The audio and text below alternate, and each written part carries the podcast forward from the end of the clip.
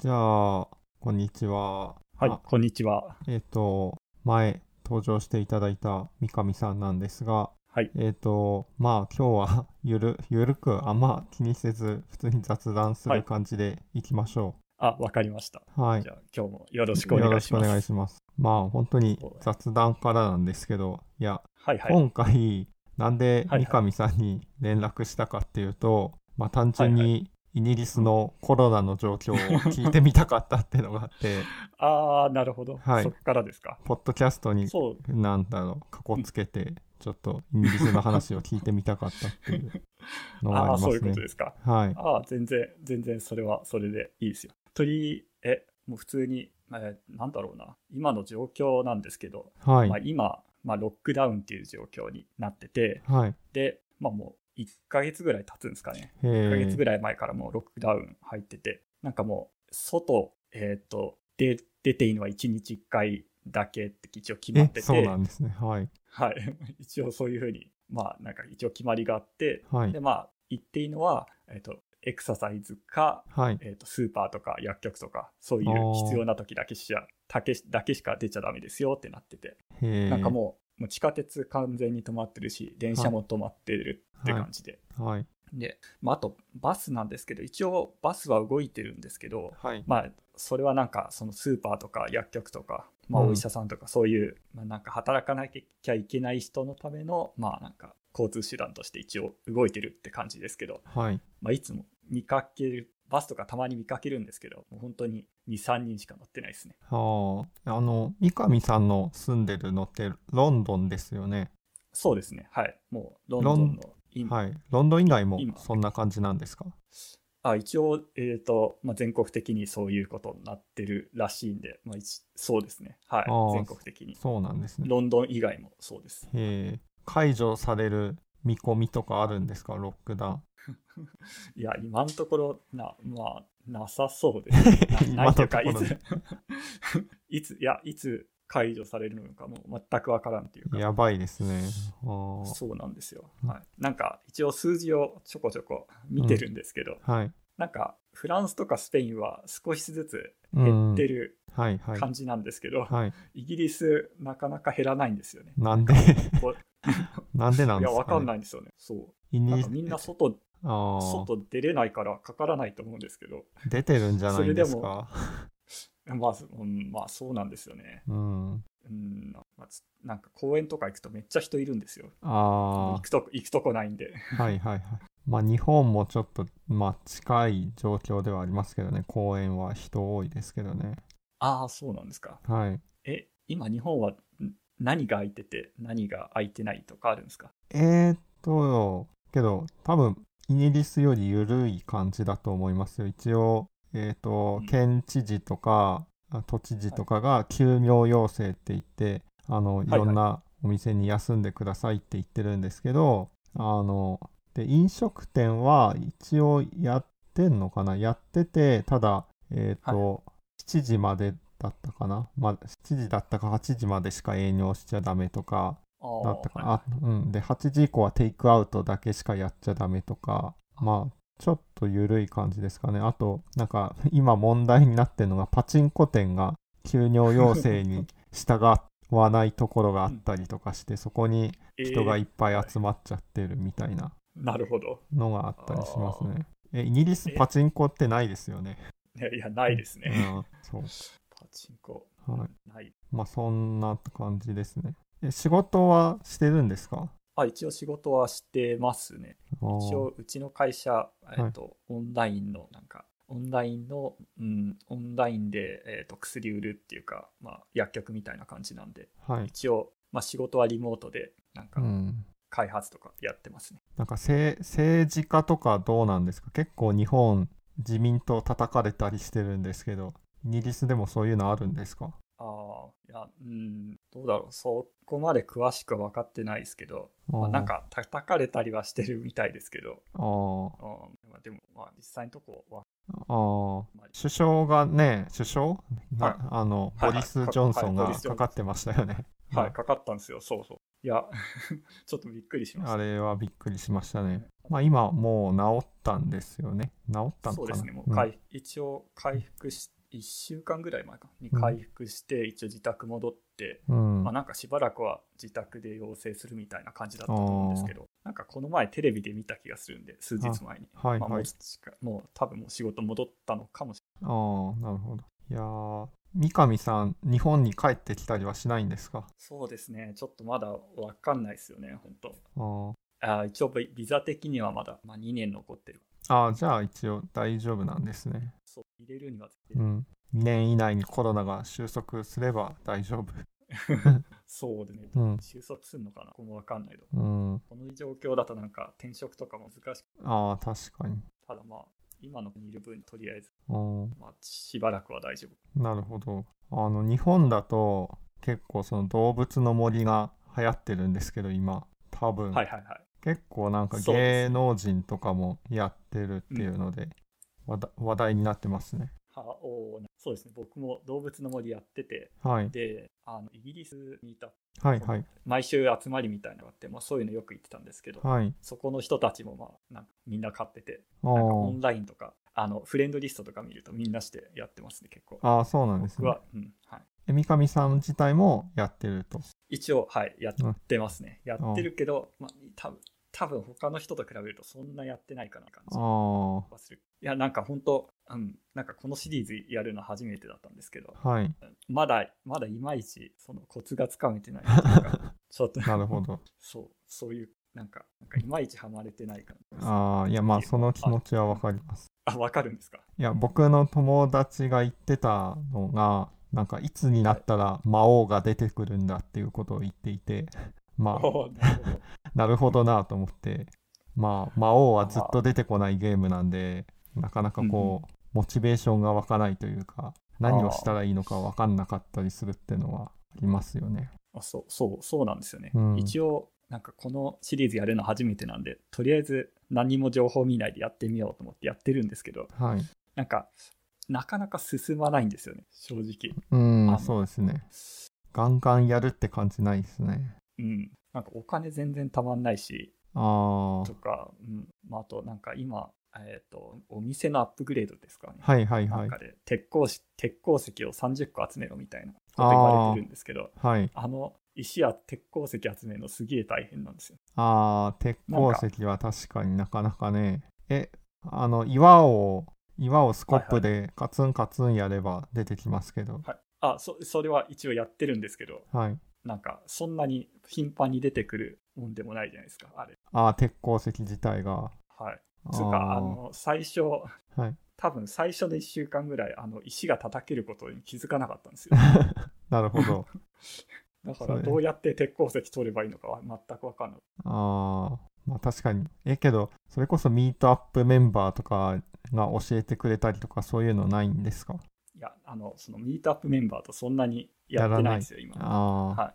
まあ、で、なんか一応、あの、妹がやってるんですけど、うん、うん。まあ日本にいる妹うんと一緒にやった時に、ちょっと、まあ、教えてもらった。ああ、そうなんですね。あいや、なんか、いろいろ、なんか島に入れてもらって、いろいろ見せてもらって、いはい。や、なんか、今おか、その、すごい効率のいいお金の稼ぎ方みたいなのがあるらしいじゃないはい、ありますねなんて。いうか な、なんかわかんないけど、タランチュラをいっぱい捕まえて売るみたいな。ああ、はいはいはい。なんかそういうのをじゃあ知っとかないと、なんか家具とか満足に買えないんじゃないかとか思い始めてるんですけど。ああ、まあゆ、ゆっくりやるゲームなんじゃないんですかね。なんか、いや、僕とか割と、まあ、前作、前作かな。なんか、まあ、過去作やったことあるんですけど、過去作やった時も結局なんか、借金を返すゲームみたいに 結局なってしまって、なんか果物をいっぱい植えて、果樹園作って売るとか、そう、それまさに今それやってるんですよ。あその、はい、数日に1回、数日に1回なんかき起動して、なんか、うん。あの桃とか取って、うん。あえうちうちの島リンゴなんですけど、あ、はいはいはい。なんか桃とかもらったんで、桃を植えて、はいそのできたやつをまた植え直してみたいなことを今やってます。そうですよね。いや、でもなんか、今ちょっと作業感が出てきちゃった。そうなんですよ。いや、ほんとそれだから、ちょっとみんなどういうところを楽しんでるのかな ちょっと疑問なんですよ。いやー、けどやっぱり楽しんでる人は、やっぱりなんか自分なりのこう島とか自分なりの部屋とか作るのを楽しんでる気がしますね。僕もそういうのた楽しめるタイプだと思うんですけど、やっぱお金たまんないとそんなできないじゃないですか。ちょっと、とりあえずやってみたのが、まあねうんなんか花を植えて道みたいなのを作るみたいなはいはいはいのをち。ょっとやったんですけど、はい、やっぱそのお金がないから、あそのあ、中途半端なところで止まっちゃってて、それもど。なんかちょっと消化不良みたいなところがある。まああとは魚釣って売ってそれで稼ぐとか、まあベタですけど。あとし島とか行ったりしてます？あのなんかフラチケットとかもらって。そこ、そこまでやってないんですよ。あそれはやった方がいいんです。あ、一応やった方がいいんじゃないですかね。うん。そそれやって、まあそしたらその岩がいっぱいな何個かあるんで、そこでまた鉄鉱石取ってみたいな。ああ、なるはい。鉄鉱石の、まあ岩からも頑張れば 8, 8個1回あたり取れるじゃないですか。8個。はい。8個も取れるんですか？え、あの、え連続で、連続でカツはいンカツンってやっていけば出るんですえ、よ。あれって、あれってさ最高で3個しか出ないんじゃないですか？いや、8個までいけます。連続でいけば。え、連続でいけば？はい。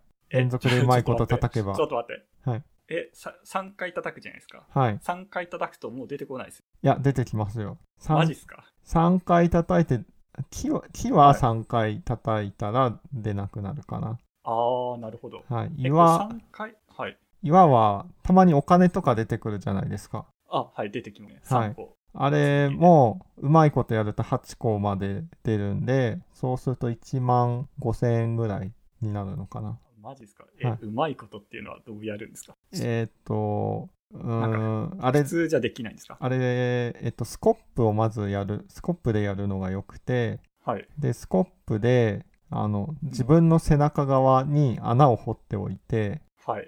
で、カツンカツンって叩くと、その後ろに、はいそのノックバック的なのが発生するのを止めるみたいな。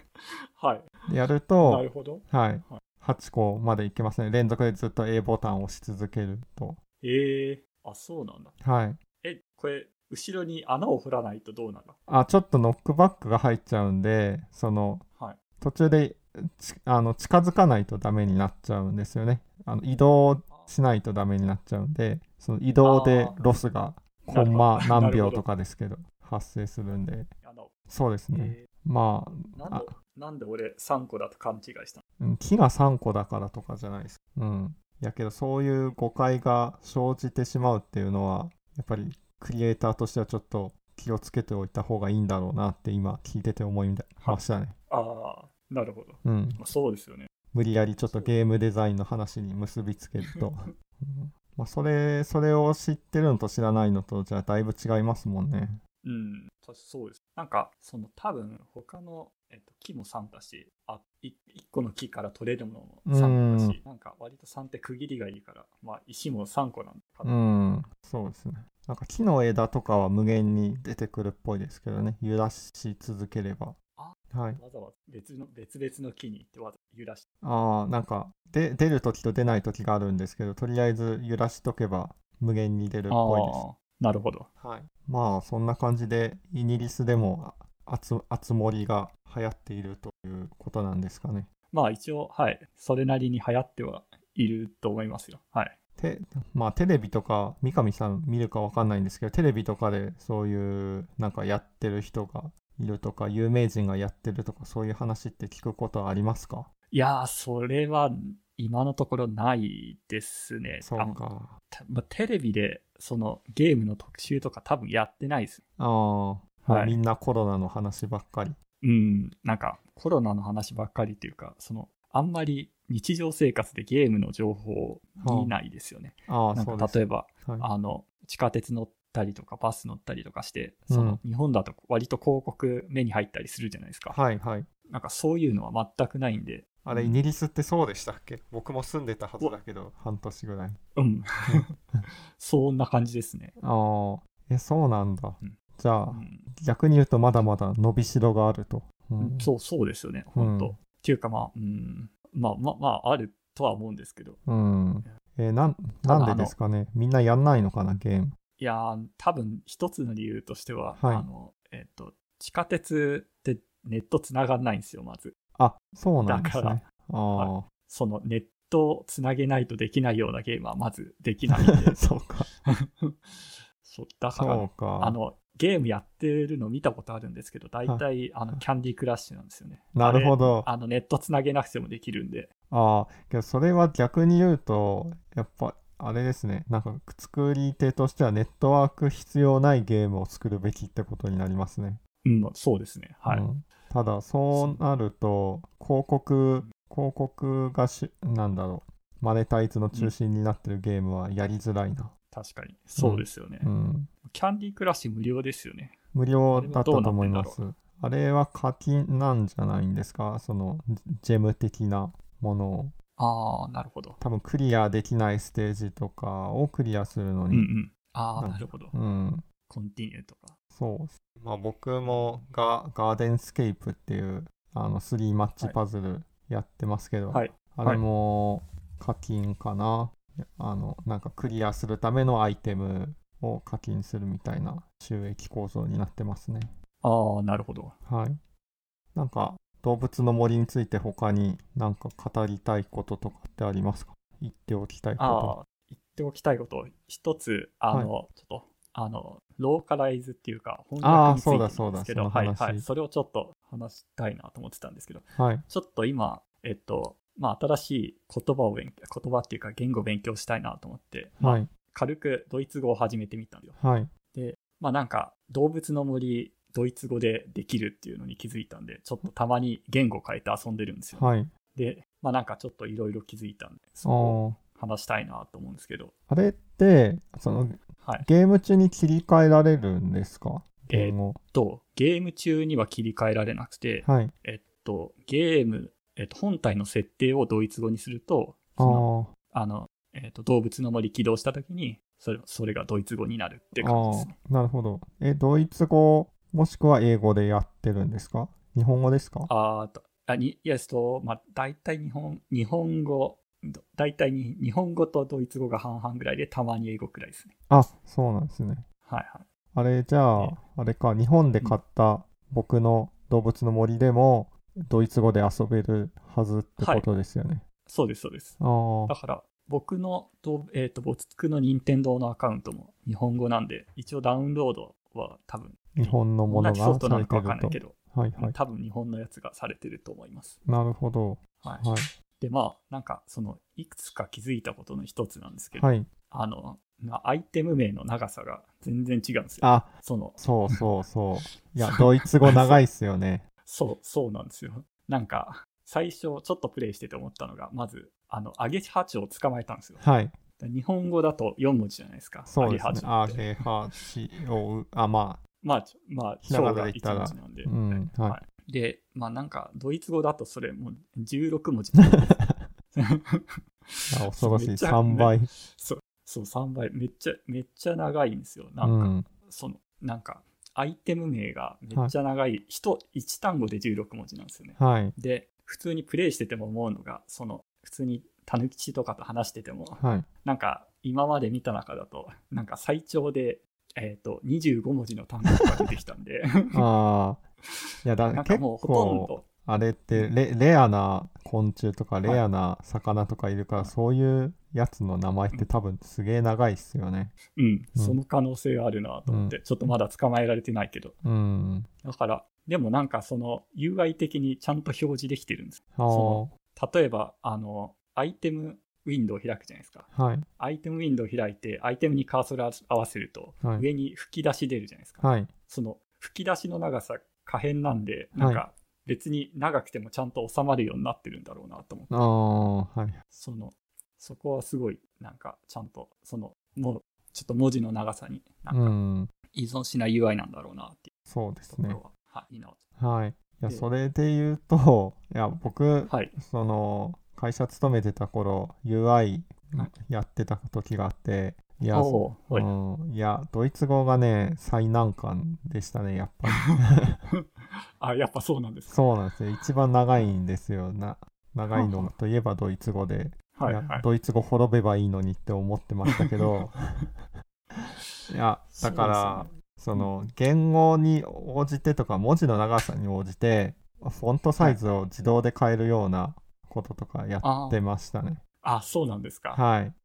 収まりきらなないんで。るほどうんうんうんはいいや、本当そうですね。うなんか、いん。や、これ、これ対応しようと思ったら大変だろうなと思ったり。うん。うん、なんかやっぱそのえ動物の森ってその文字数制限があるところとないいうところがあるのは、あるんじゃないかと思ってて例えば、はいはいはいはいそのアイテムひらアイテムボックスっていうかアイテムあのカバン開いた時にうん。あの選ぶアイテムってあれ多分文字文字数いくらでもいくらでもっていうわけないですけど多分ウィンドウ幅までいけるんですけど、うん。あのあのタヌポートとかで売ってるポイントショップで売ってるあーやつってはいはいはい多分文字数があれあれ割と限られてるじゃんあれきつそうですね、ああそこ。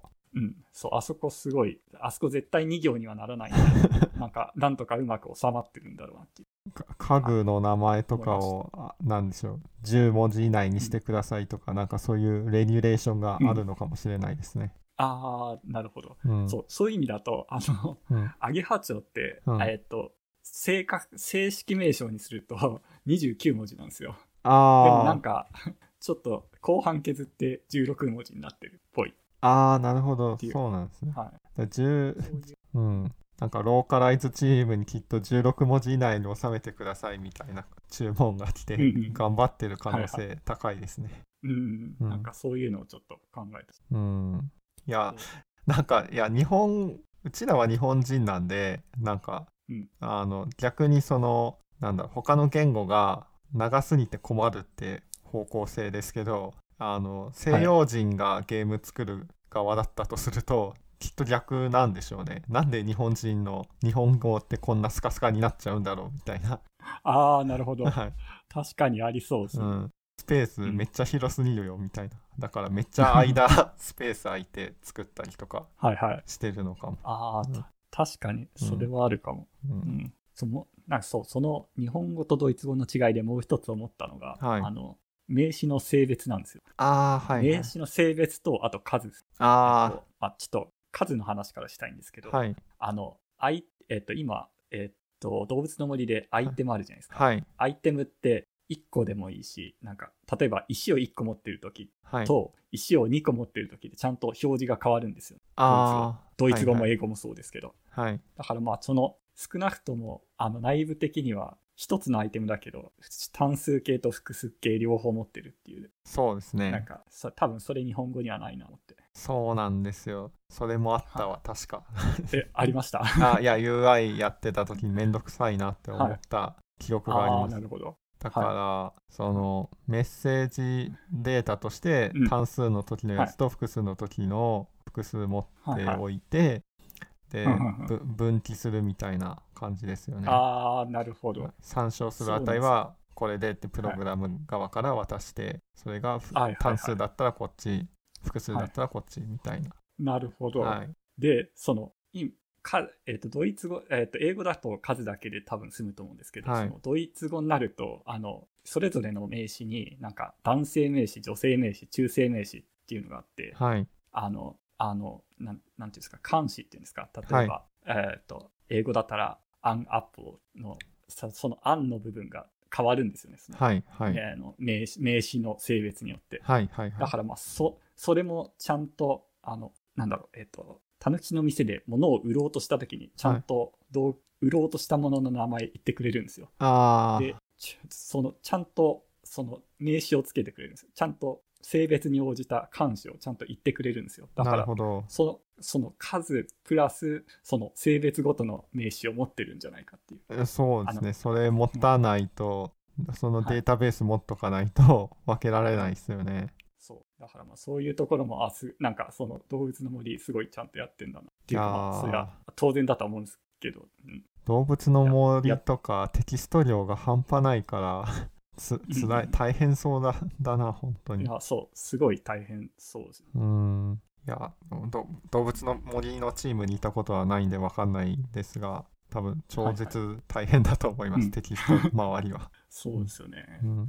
いやなんか一応言語的にもいくつかあのドイツえ 6, 6言語だか7言語だか対応してるんですかね。動物の森、だからまあそのそれぞれの言語にちゃんと対応できててすごいな。はい。なんかドイツ的なカルチャーのイベントとか発生したりとかはしないんですかね？特に今ない。のところないですか？と、はい、今のところないですね。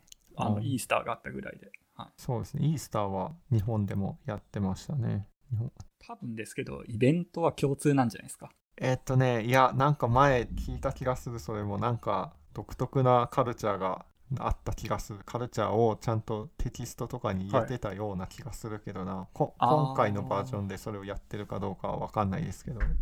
なるほど。うん。まあまあ例えとして適切かどうか分かんないですけど、例えばひな祭りとかあと子供の日とか、あーはいうん。はい、なるほど。なんか、まあ、うん、なんか、プレイ、えゲーム始めるときに、どこに住んでるか聞かれましたか？ああそっかそっによって変わかるのかも。はい、確かにそれで変えるんでしょうね。ってことは言語をドイツ語に変えたとしても多分変わんないんでしょうね。うん、そこはちょっと変わんない気がしますね。ああそそれ考えるとなんか他の国にしておけばよかったってなんか思いますね。なるほど。他の国。きちょっときうん。一つ気づいたのが、あの、ちゃんと他の国にしておくと、例えば今、僕、ヨーロッパ一応指定しといたんですけど、はいえっと、なんかちゃんと昼と夜、あの、会うようになってるんですよ。例えば僕僕が、あの、今、いえっと、日本にいる妹の島に行ったとするじゃないですか。はいはいはいちゃんと向こうのタイムゾーンになるんですよ。ああなるほどなるほどそうかそうかうんっていうのは、あそこもなんか面白い。ああじゃあこっちでお店閉まってる時にその三上さん家の方に遊びに行ったら、まだお店がやってて、ね。はいはい。物を売り買いできるみたいな、うんあはい。一つ、もう一つ気になったのが通貨なんですけど、はいはい。通貨、まあ、お金の表示というか、お金、はい。お金。なんかそこもすごいちゃんと切り替わるな、あ切り替わるなと思ってて、はい。えっと、なんか、どうい英語って、あの、カンマを区切りで使うと思うんですけど、はい。例えば 3, 3つのゼロごとにカンマ使うじゃないですか、英語と、多分日本語も、日本語もそうなってるんでしたっけ？そうですね。忘れたけど。はい。で、なんですけど、他の言語っていうか、えっ、と、ドイツ語だと、カンマの代わりにピリオドを使うんです。あそうなんですか。はい。あ そうなんです。だから、えっ、と、例えば、1000ベル持ってたとしたら、はい。1 1.000って出る。おー。だから、まあそこもちゃんと切り替わるっていうの。えそれドイツ人小数点どうやって表してるんですか？あ、それか、それカンマなんですよ。え逆なんだ。カンマで、ああはいはい、逆なんです。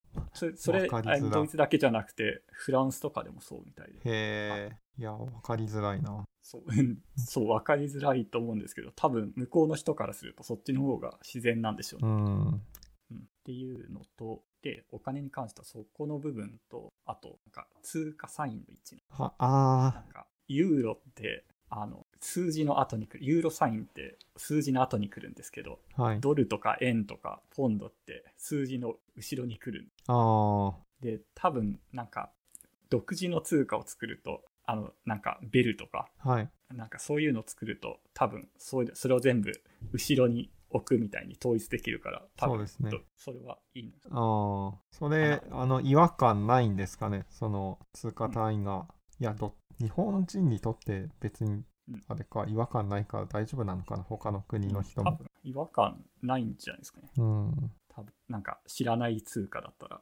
はい。全然前だろうが後ろだろうがあ特に気ーにならない。なるほど。じゃあそんなとこですか？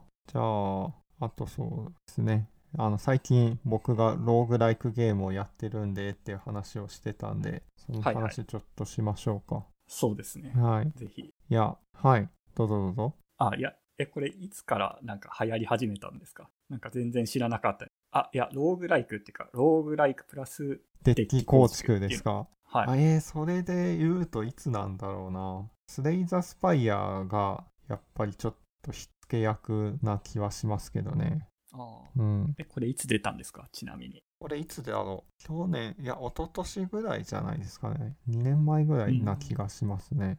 なるほど。チームで出て、で、去年、スイッチで出たのかな？はいはい。去年だったかな？うん。で、うん。まあ、その前からね、あの、ローグライクでデッキ構築っていうのは、まあ、細々とあった気はしますけど、はい。まあ、ちょっと、スレイザースパイアが流行らせたんじゃないかと。その後も、まあ、似たようなゲームは出ている気がしますね。うんうん。えっ、と、オーバー、オーバーダンジョンだったかな？とかもそうですし、はいはオーバーダンジョン、ただ、その、リアルタイム制なんですよね。ああ、なるほど。えっ、と、結構その急いで出さないとダメなんですよ。リアルタイムバトルなんで、どんどんそのカードを出して、出すとこう、まあ、モンスターを召喚したりとか、敵を攻撃したりとか、で、敵もなんか、まあ、モンスター召喚したりとか、攻撃したりとかしてくるんで、まあ、できるだけ早くこう、いろいろカード出していった方がいいんですけど、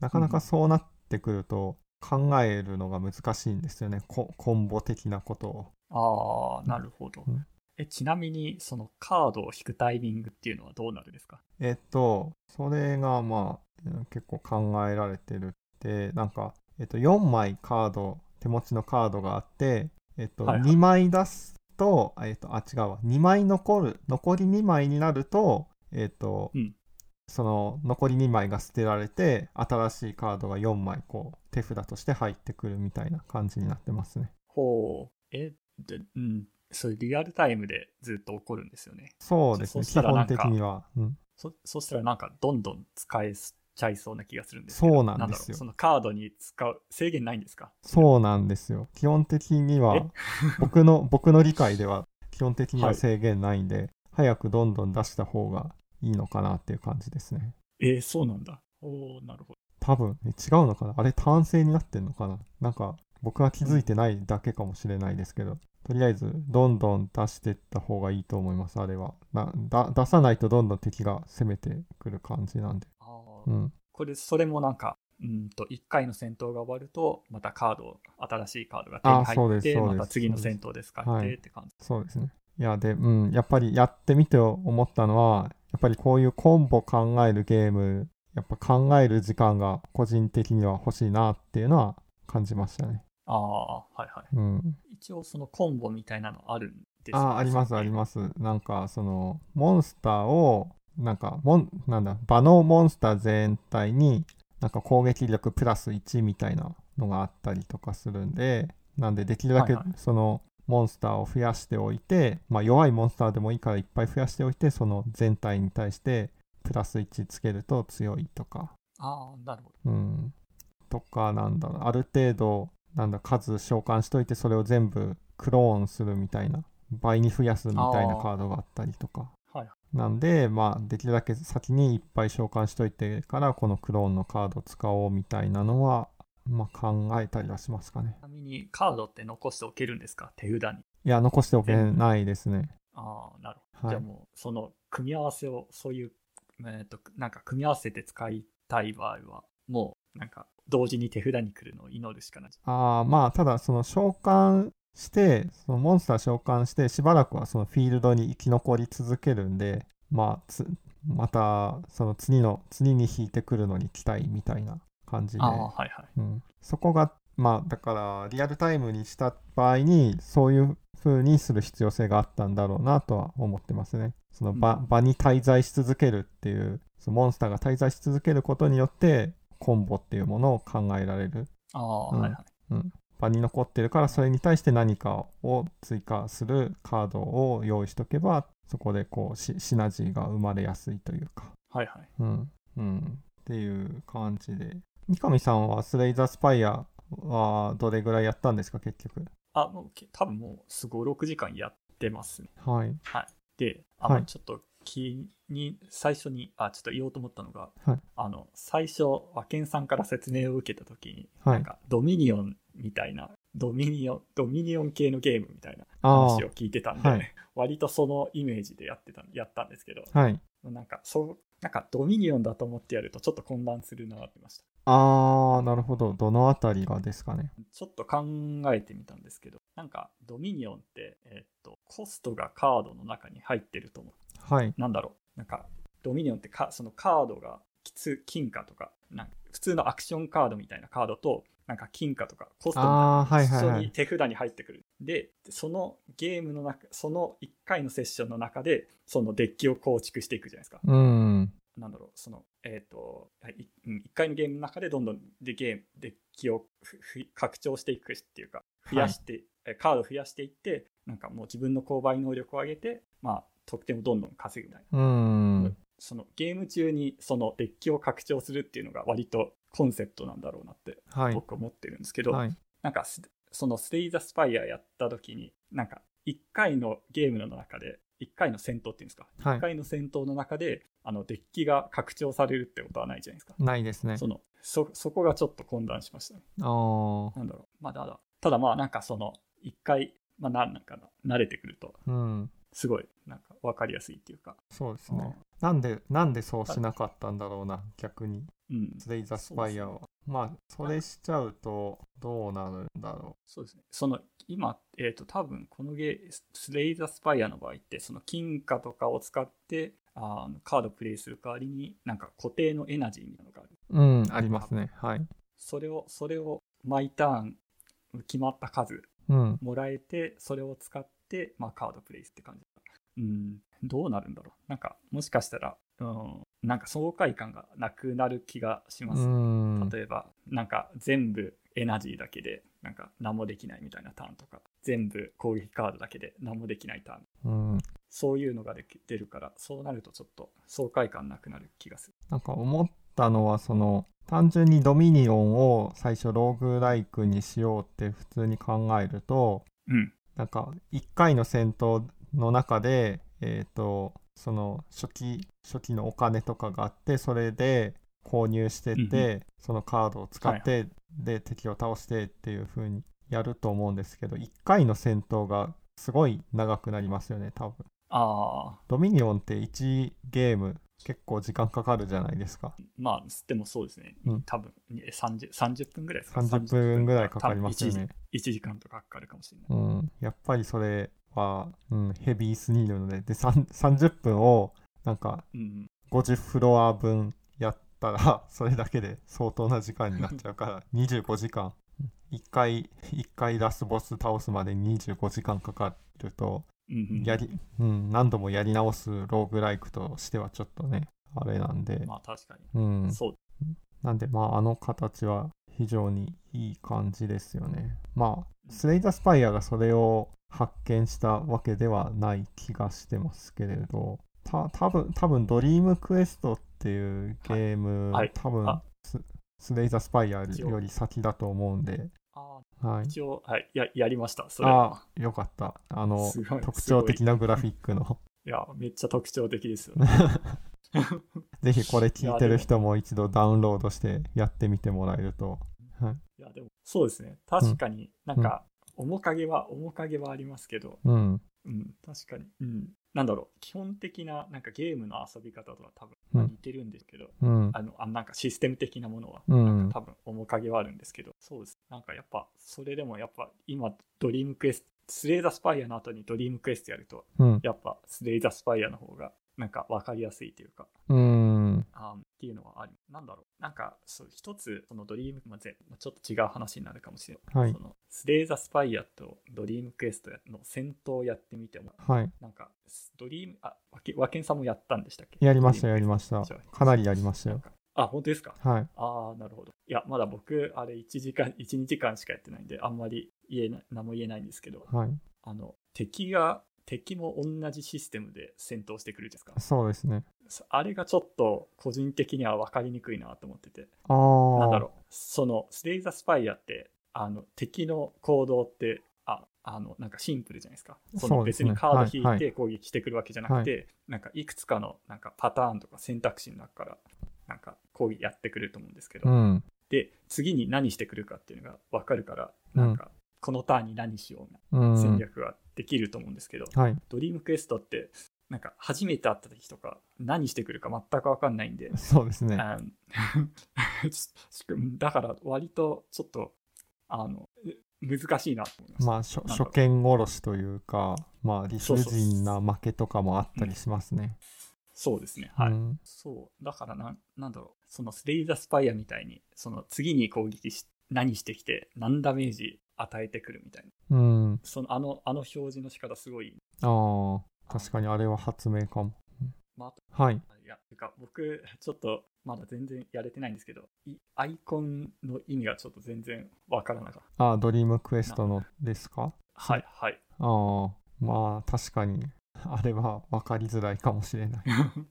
いやけど、ドリームクエストハマるとね、僕多分数十時間やったと思いますね。あ、本当ですか？はい。へいえ。ろいろか解放要素というかミッシミッションというか、クエスト的な要素があったりするんでなんかそれでこうカードとかあの職業とかをアンロックしてったりとかするのが結構楽しかったですね若干理解するのにまだ時間がかかりそうだ。うーんやけどあれあのゲームあのグラフィックで評価受けてるからすごいなと思いましたね、う んあれ、もうなんかペイントで書いたような感じですよ。そうですね Windows の。で、さい、はい。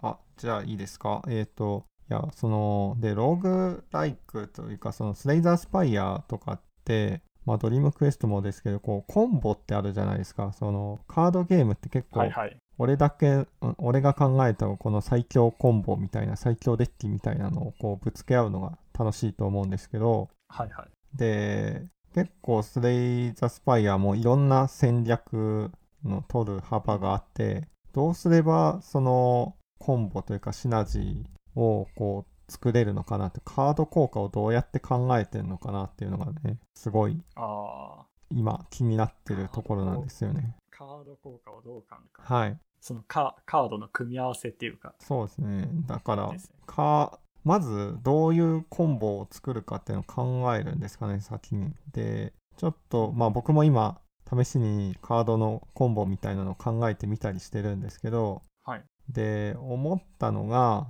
えっ、と、スレイザースパイアのカードとかで、えっ、と、例えば、どんなのあったかな。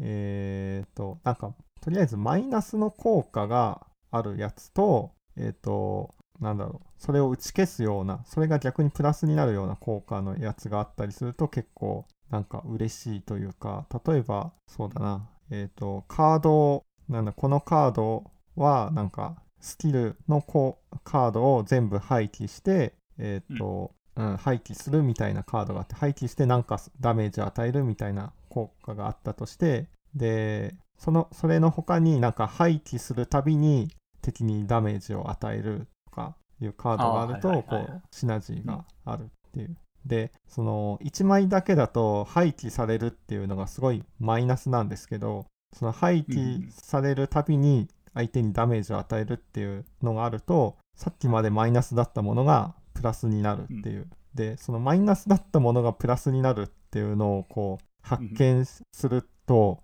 人間って結構こう嬉しいというかドーパミンが出るというか、ああ、うん。確かにわかるうん。気がしますね。うん。なんか僕もプレイしている時に、うん。あのなんカードの名前忘れましたけど、うん。ブロック、はい1コストでブロックがすごいたくさん上がるけど、カード1枚捨てなきゃいけない。はいから捨てなきゃいけないみたいなカードがあったと思うんですけど、で、その後に、その手札、そのカードを捨てるごとに、なんか、なんか忘れたけど、なんかプラスの効果があるみたいなうんカードを見つけて、あ、これ、それ見つけた時に、あ、これす、いや、なんか、やっぱそのコンボをかん思いつく、思いついた瞬間っていうのがやっぱうん面白いです。うんだだからそういうマイナスの要素をカードの効果として入れておくことが重要なのかなと。マイナスの効果入れつつ、で、それ、それが逆にプラスになるようなカードも入れておくっていう作り方が結構いいのかなっていう気がしましたね。うん。マイナスの効果がプラスになるっていうだけじゃなくて、別にそのプラスの効果がさらにプラスになるみたいな、うん。全然、個人的には、なんかどっちも割と快感はあります。うんとね、なんか、そう、そうしちゃうと、なんかプラス、もともとのカード1枚だけでもプラスだと、もうそのカードが常に選ばれてしまいやすくなっちゃうんですよね。その、なんでしょう。敵からカードをゲットした時に3つ選択肢があって、これはいは普通に、普通に使ってもプラスだし、さらに他のカードと組み合わせたらすげえプラスになるってななっちゃうと、もう常にそれ選択するのが正解っていう、なりがちなんですけど、マイナス効果を入れておくことによって、あの結構ジレンマが生まれるので、うんうんうまくいった時余計に嬉しかったりとか、あのあ一回一回のその、えー、とダンジョン潜るたびにいろんな戦略取る、あのいろん戦略をこう振る必要性があるっていうそういうシチュエーションが生まれやすいのかなっていう気がしますね。うん、っていうのを最近ちょっと考えてました。はいやまだそこのカードの組み合わせについては、そこまでまだ頭が回ってなかったんで。うんうん。いや僕も最近最近考えるようになったっていう感じですけどね。ああ。え、なんか今、新しいゲームを考えてるってことですか？あそれはちょっと秘密、秘密です。わかりました。は いなるほど。はい。で、えーっと、そうだな。あ、あと、そう、ちょっと聞きたい、聞きたいっていうか相談したいのが、はいローグライクゲームって、なんかあんま一般受けしづらいのかなっていう気がしていて、まあ、ローグライクとかこういうカードゲームが、うんそれがなんでなんだろうなっていうのを、こう、三上さんの意見を聞きたいんですけど。なるほど。えー多分なんか、その、ローグライクの、えっ、と、デッキ構築型ローグライクじゃなくて、普通にローグライクそのものの話なんですけど、はい。多分、なんか僕、多分その、え不思議なダンジョンシリーズ、一応ローグライクと考えていいんですかね。あ、いいと思います。はい。なんかそういうゲームって、割とその、自分のコストの管理とか、うん。その、毎回1から始まって、うんその、えっ、と、自分の持ってる装備とかお金とか HP とかを管理しながらいかに奥まで進めるかっていうのが、まあ、肝だと思うんですけど、はい。なんかそのコストの効率化っていうのを楽しまない人が多分いるんじゃないですか。あなんかその一般の人、一般って言ったら変かもしれないけど、そのローグライク楽しめない人たちって多分その、えー、とやものその自分の持ってるものをやりくりしして遊ぶっていうのそんなに好きじゃないんじゃないかあ、な。のは思います。そうか、やりくり、やりくりするのを楽しめるのはと得意な能力というか、まあ、うん変な人じゃないかなっあていうのを、まあ、僕がちょっと思うんですけど、あはい。うんあなんだろうその動物の森とかはい。あれじゃないですかそのそういう要素全く全くない、うんほぼないですねほまあ、少少ないですね。う。うんん、別にお金がお金貯めて別にお金貯めるのに時間制限とかなくて別に、うん。まあ、10日かけてお金貯めて家アップグレードしてもいいし別にそういう、なんか1日以内に効率よくお金稼がないと家が建てられませんみたいなうん、そういうそういうのはな要素ないいですね。はい。多分そうそういうその制限がないことを楽しめる人っていうのがはい。多分いて、そういうのと多分動物の森とかはそういう、えーそういう人たちは動物の森とか多分好きだと思うんですけど、はい。なんかその制限があってその中でなんかうまくやりくりしなきゃいけないっていうのは多分ローグライクあだからうん。多分うん。あー。だからまあなんかそうそういうところに違いが。あ。まあ僕も制限があった方が楽しめてしまいますね。うん。僕もそうですね、うん。その制限があった方が楽しいな制限があって、ちょ思っ、てあの、問題解決、この問題を解決してくださいって言われた方が、うん。はいはそれに向かって頑張りやすいっていう。い、うん。うん。僕もそこはよくわかります、でまあなんか僕が動物の森をそこまで楽しめないのもなんか制限がないからなのかなって若干思ったりしますね、はい。僕が思ったのは、まあ、な何個かあるんですけど、一つには、はい。やっぱりローグライクってこう資産の積み重ねっていうのがほとんどないからやっぱり積み重ねてったものが死んだ瞬間失われてしまう悲しさっていうのはやっぱり多くの人が感じるところではないかなっていう気はしますね。確かにそうですね、うん。まあいや僕も僕も昔は嫌いでしただなのでローグライクが。ああそうなんですか、うん。やっぱり確かに普通の JRPG とかうん死んでも、そうですね。経験値とかお金とか一応ね、残ってますからねう。ん装備とかも残ってるし。うん。それの喪喪失感は半端ないんで。うん。いいものを手に入れた時とかそうですよね。すげえいいもの手に入れたのにそれ失われると辛いですよね。ですねうん確かにそこはある,、ある気がします、なんでゲームでこんな喪失感を味わわないとダメなのかって思っちゃったりしますもんね。うでもん。なんかそのスレイザースパイアそんなに喪失感ないなって思っててっていうあのはあ。なんか多分2時間1回のプレイが2時間3時間とかだとあんまり喪失感感じですああ、まあ個確かにそ、それはあるかも。それよりももう一回やってもっといい、もっといいものを作りたいっていうか、もっといいデッキとか、もっといいカードを手に入れたいみたいな、はあるかもしれないですね。うん。まああとはあれなのかな。一個一個のカード自体にすごい価値があるってわけではなくて、やっぱり組み合わせで価値があるから。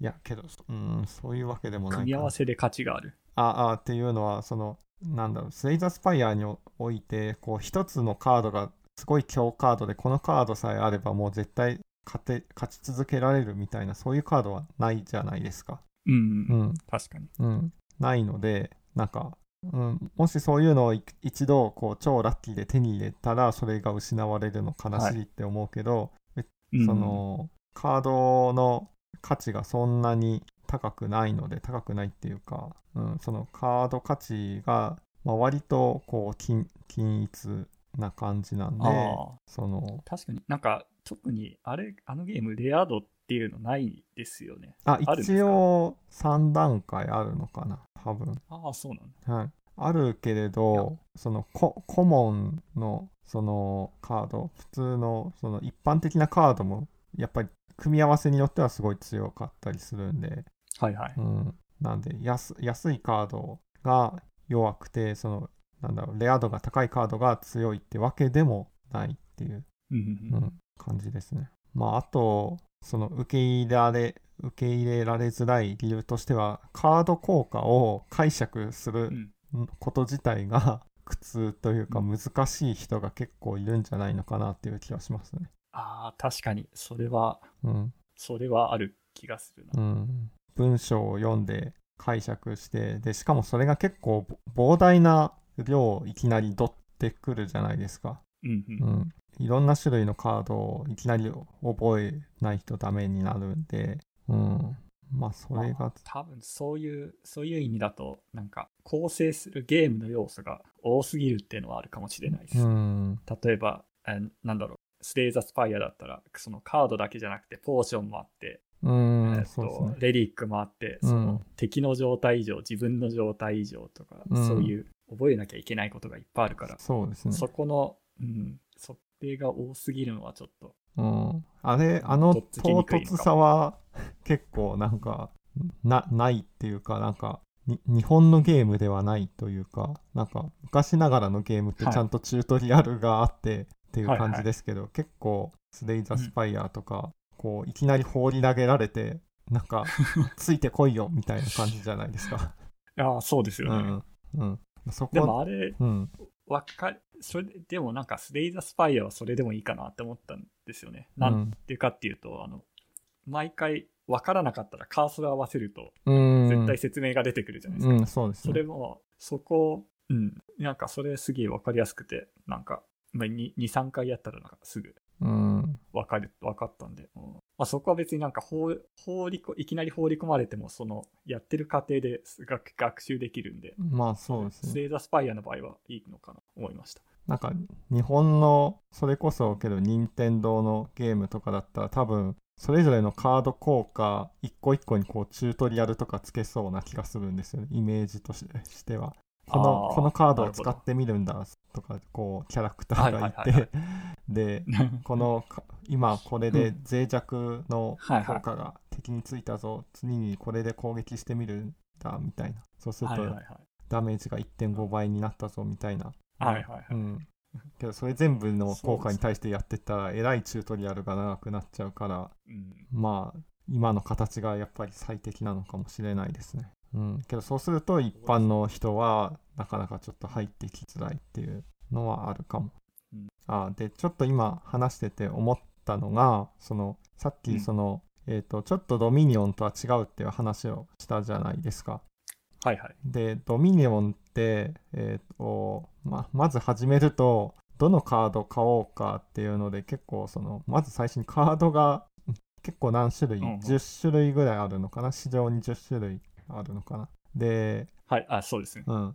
それ、そのカード効果をまず読むところから始めますよね、ゲームって。うんまあ、初心者の人は。そうはいはいあれ結構ハードル、敷居が高いなと思ってて。ああ、うん確かに。スレイザースパイアはその点では一応その敵をまず倒して、そうすると3枚カードが出てきてその中から1個選ぶなんで、まあなんかドミニオンよりはちょっと優しいのかなっていう気はしましたね。ああ、もう、うん、どうだろうな。なんか、うん。毎回、1回の戦闘ごととか、うん。1回の戦闘ごとに別々のカードがどんどん出てくるじゃないですか。そうですね。そういう意味だと、なんか、トータルで言うと読ま読まなきゃいけないテキストの量というかそうですね。か、覚えなきゃいけないカードの量で言うと、トータルでは多いですね。はい、そう、そうですね。まあけどこう楽しんで読んで楽しんで読んでなんでまはあちょっと、まあまあまあ、うんそそういう意味では、うん。なんかその、初めのところにハードルがそんなにないっていうう、ん。なんかそのちょっとずつハードルがあるって感じ。うん。まあそっちの方が人間やりやすいのかなっていう気はしますね。うん、確かに。うん、じゃあまあそんなところですかね。はい。なんか他そうですね。話し足りないこととかありますか？そうです。いやまあ、とりあえずそんなところですかね。はい。はい。それじゃあまあもう1時間過ぎちゃったんでこれぐらいにしときましょうか。はい。それ、これくらいで。はい。ありがとうございました。はい。どうもありがとうございました。はい。ではでは。